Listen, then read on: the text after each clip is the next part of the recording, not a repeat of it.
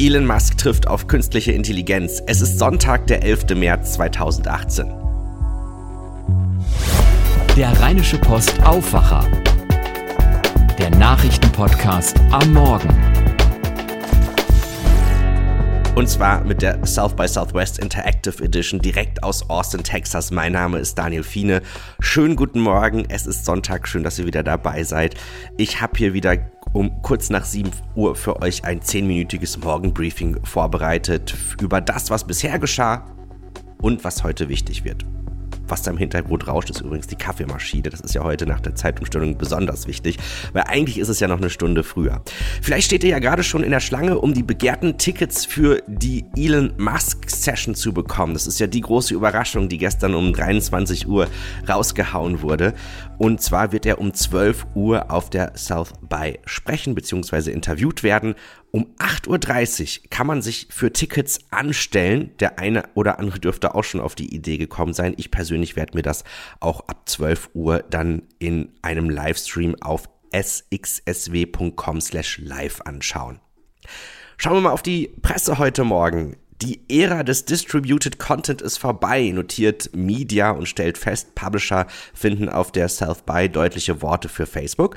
Außerdem hat das Handelsblatt ganz frisch notiert, dass das Wettrennen um die Standortsuche für die zweite Amazon-Zentrale auch hier eine große äh, Diskussion herbeigeführt äh, wird und in die heiße Phase geht. Die FAZ schaut sich an, was passiert, wenn der Film sich dem Zuschauer anpasst, also nicht mehr umgekehrt. Das gibt es dann hier. Die US-Presse schaute auch sich schon sehr viel und sehr intensiv den Überraschungsauftritt von Elon Musk gestern hier auf der South by an. Er war nämlich auf einmal beim Westworld Panel aufgetreten. Der Serienschöpfer Jonathan Nolan hatte ihn mal ebenso für fünf Minuten auf die Bühne geholt. Die beiden sind befreundet und da hat Elon Musk ein Plädoyer auf den Weltraum gehalten so etwas geht echt nur auf der South by. Ziemlich cool.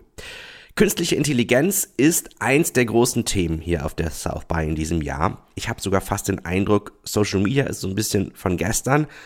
Alle Veranstaltungen, die sich mit künstlicher Intelligenz beschäftigen, die sind voll. Darüber habe ich auch mit Christian Stöcker gesprochen. Er ist Professor für digitale Kommunikation an der HAW Hamburg. Wir beide laufen gerade gemeinsam von dem einen Hotel ins nächste, äh, von, von der einen Veranstaltung zur nächsten, an dem schönsten Tag bisher auf der. South by, um die 30 Grad. Ähm, aber wir geben uns doch ganz schön Hardcore-Programm. Äh, ein Eindruck von dir, den äh, du jetzt bisher schon mit mir geteilt hast, soziale Netzwerke eher von gestern und ganz viel künstliche Intelligenz. Ja, also ist so mein Eindruck. Immer alles, äh, wo es um Social Networks geht, ist eher so ein bisschen defensiv und es wird irgendwie über Probleme geredet und die Geschichten, die sie zu erzählen haben, sind auch nicht so cool. So, ja, toll, wir haben jetzt es geschafft, Teenager zu Werbefiguren zu machen. Das ist jetzt nicht so ein menschheitsgeschichtlich relevantes Achievement irgendwie, hat man das Gefühl. Bei den KI-Leuten, hat man das Gefühl, die haben wirklich noch eine interessante Geschichte zu erzählen. Und die alle haben das Gefühl, das verändert jetzt wieder nochmal alles. Und deswegen wollen alle gerne dazuhören. Das macht es interessant. Was sind denn so bei den verschiedenen Veranstaltungen eigentlich immer so, was ist der rote Faden bei der KI, der hier besprochen wird? Naja, es gibt immer die, also ich, ich glaube, das gilt immer für jedes South by Southwest Thema. Es gibt immer sozusagen das, wie können wir auf diese Art und Weise die Welt retten? Und es gibt, äh, wie wird uns das alles endgültig in den Abgrund reißen. Ne?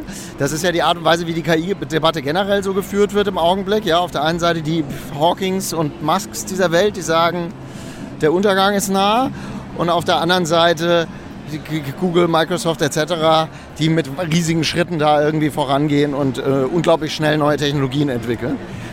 Und äh, dieses, dieser Zwiespalt, der spiegelt sich im Prinzip auch so in allen Veranstaltungen, die ich bis jetzt so gesehen habe. Es geht ganz viel um Regulierung, ja, es geht um die Frage, wie sorge ich eigentlich dafür, dass KI nicht Leute diskriminiert, dass wir nicht die Diskriminierung der Vergangenheit weiter perpetuieren, haben wir beide gerade zusammen in einem Talk ja gehört. Sehr interessant äh, ausgeführt. Also dieses Spannungsfeld ist, glaube ich, ein ganz zentraler Punkt der Veranstaltung. Gab es einen Aha-Moment, den du äh, bei einem Vortrag hattest? Also ich fand, wir haben gerade sehr, sehr, sehr schöne, komprimiert zusammengetragene äh, Beispiele gesehen für was so äh, Natural Language oder auch andere KI-Interfaces alles für Blödsinn machen. Viel davon weiß man schon, aber wenn man es so mal so gebündelt sieht, ich fand, das war gerade sehr schön illustriert, wie sozusagen, wenn man den falschen Trainingsdatensatz hat, wie man sozusagen äh, Diskriminierung mit einer KI äh, als Basis total perpetuiert. Ja? Wir also, und zwar gar nicht unbedingt nur KI, sondern auch das berühmte Beispiel von, dem, von der schwarzen Hand, die eben keine Seife aus dem Seifenspender kriegt, aber die weiße Hand kriegt da welche raus. Sehr schöne Illustration für das, was da an Problemen droht, finde ich. Neben künstlicher Intelligenz gibt es in diesem Jahr auch noch ein weiteres großes Thema hier, und zwar die Liebe und was die Vernetzung mit Partnerschaft macht. Die in Seattle lebende Journalistin Ulrike Lange hatte dazu gestern ein sehr gutes Gespräch verfolgt und sie hat mir davon berichtet. Und zwar ging es um Esther Perel. Ich kannte sie überhaupt nicht, aber sie ist eine belgische Psychotherapeutin, die durch ihren Podcast sehr bekannt geworden ist. Sie hat früher auch schon TED Talk gemacht und ist seit äh, 30 Jahren hat sie eine psychotherapeutische Praxis.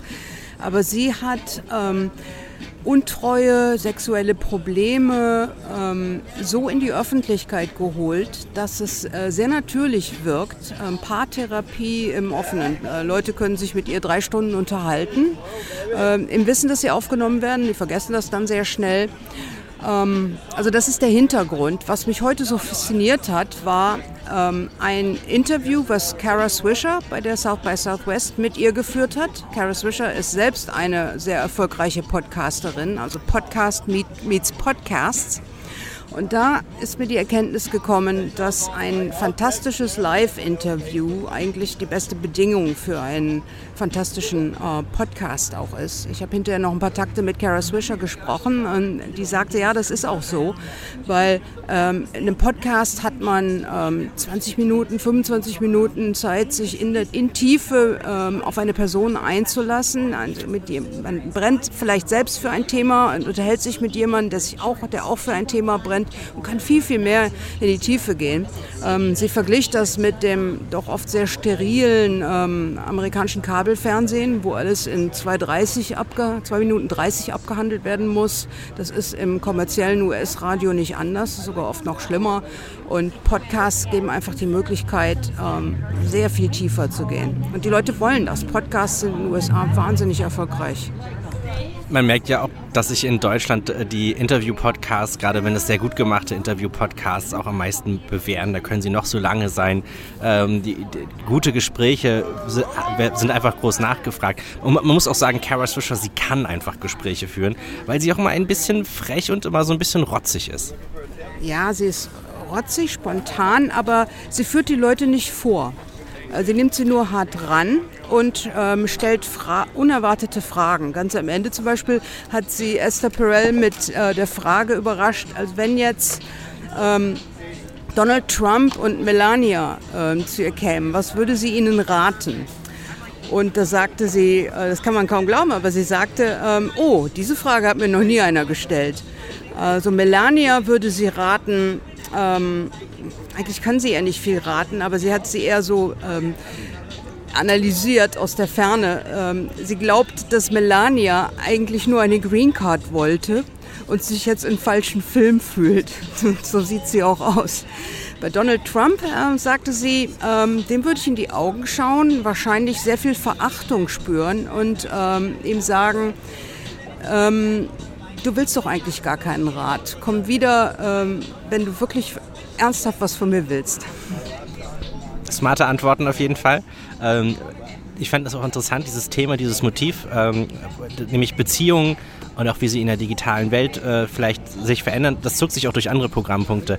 Äh, Christiane Amanpour von CNN war zu dem Thema heute da, die Gründerin von Bumble, der, ähm, ich sag jetzt mal, ähm, frauenzentrierten Dating-App ist, ist auch da. Das ist schon so ein Thema, was sich so ein bisschen durch die South by in diesem Jahr zieht, ne? Ja, ähm, Esther Perel hat auch von Dating-Apps gesprochen, also ähm, Grinder und Tinder und wie sie alle heißen und hatte sehr die Lache auf ihrer Seite, weil sie vorführte, was eigentlich mit einem passiert, vor lautem Links-Swipen, Rechts-Swipen.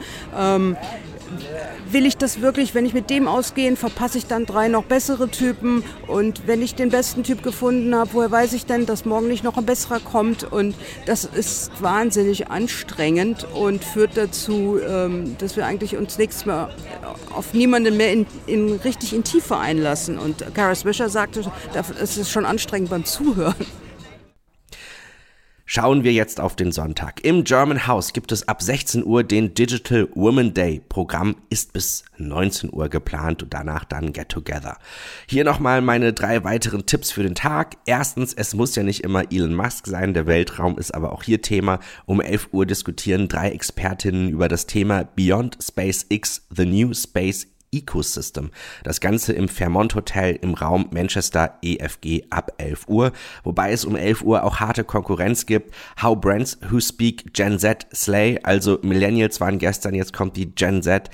Die Generation Z, die steht auf Effizienz, ist weniger loyal und fokussiert sich auf Transparenz und mag eher customized Produkte, also sehr angepasste Produkte. Die Diskussionsrunde dazu gibt's auch um 11 Uhr im Fairmont und zwar im Raum Congressional B. Um 12.30 Uhr kommt Arnold Schwarzenegger in, zu, nach Austin und zwar könnt ihr ihn sehen im Hilton Austin Downtown im Salon H und um 14 Uhr gibt's dann die Keynote von Melinda Gates, der Frau von Bill Gates, die übrigens aus Dallas äh, gebürtig kommt und zwar dann im Austin Convention Center im Ballroom D, das ist ja der größte hier. Und da kann ich euch noch eine kleine Erfahrung von gestern berichten. Wenn ihr beim Ballroom D eine richtig lange Schlange habt, die sogar noch eine Treppe runtergeht, keine Sorge, äh, wenn man richtig Pech hat, so wie mir das gestern passiert ist, muss man sogar äh, bis ins Erdgeschoss wieder zurück. Und selbst wenn man dann bis ins Erdgeschoss ähm, ansteht, ist es so, dass man trotzdem noch reinkommt. Also das ist echt ähm, irgendwie beeindruckend, wie die das hier mit den Schlangen machen. Und sonst so, Daumen drücken heute für ein deutsches Startup. Den Tipp habe ich von Sonja per Mail bekommen. Vielen Dank dafür. Jahr für Jahr gibt es den South by Southwest Interactive Innovation Award. Und im Bereich Privacy und Security, da gehören die Berliner Macher von botswatch.de zu den Top 5. Botswatch.de ähm, guckt sich in Echtzeit an, ob Bots mitmischen oder nicht in sozialen Netzwerken. Und die gehören zu den Top 5 in dieser Kategorie. Und heute gibt es um 11 Uhr einen Jury-Rundgang und ab 12 Uhr könnt ihr auch schauen. Und zwar in den Räumen der vierten Etage im Hilton Austin Downtown Hotel. Das war's auch schon mit der Sonntagsausgabe. Gleich habe ich für euch das Wetter für Austin. Hier nochmal ein bisschen Podcast-Housekeeping. Wenn ihr auch noch Tipps für mich habt für den Podcast, dann könnt ihr mir gerne mailen an daniel.fiene.rheinische-post.de. Fiene schreibt sich ja wie Biene, nur mit F. Ihr könnt mich aber auch auf Twitter oder über den Facebook Messenger anhauen. An dieser Stelle möchte ich noch bei an dieser Stelle möchte ich mich noch bei NRW International bedanken, die unseren RP-Podcast ihren äh, Facebook-Freunden gestern empfohlen haben. Außerdem bei Sonja Düring, schöne Grüße jetzt zurück, falls ihr wieder äh, schön in der Sonne frühstückt. Im schönsten Sonnenschein haben Kati Fritsche und ich gerade das Tagesbriefing von Fine gehört und sind nun bestens vorbereitet für den zweiten Tag der South by Thanks, Hashtag dynamisches Anstehen wartet auch auf uns. Wunderbar. Eine kleine Bitte habe ich auch noch. Wenn ihr Deutsche kennt oder auch in so einer Messenger-Gruppe seid und ihr diesen Podcast mögt, empfehlt es gerne weiter, weil so innerhalb einer Woche hier eine Crowd aufzubauen ist gar nicht so einfach. Hier ist jetzt noch das Wetter für Austin. Heute gibt es viele Wolken, und am Mittag haben wir es dann so äh, um die 20 Grad. Viel wärmer gibt, wird es heute nicht. Es bleibt aber die ganze Zeit trocken. Morgen ist das Ganze ähnlich. Dann gibt es aber mehr Sonne. Also das ist auch sehr schön, sehr angenehm. Das war der Aufwacher in der South by Southwest Edition für diesen Sonntag. Morgen am Montag gibt es dann die nächste Ausgabe. Danke fürs Zuhören und habt eine gute Zeit hier in Austin bei der South by Southwest Interactive. Mehr bei uns im Netz www.rp-online.de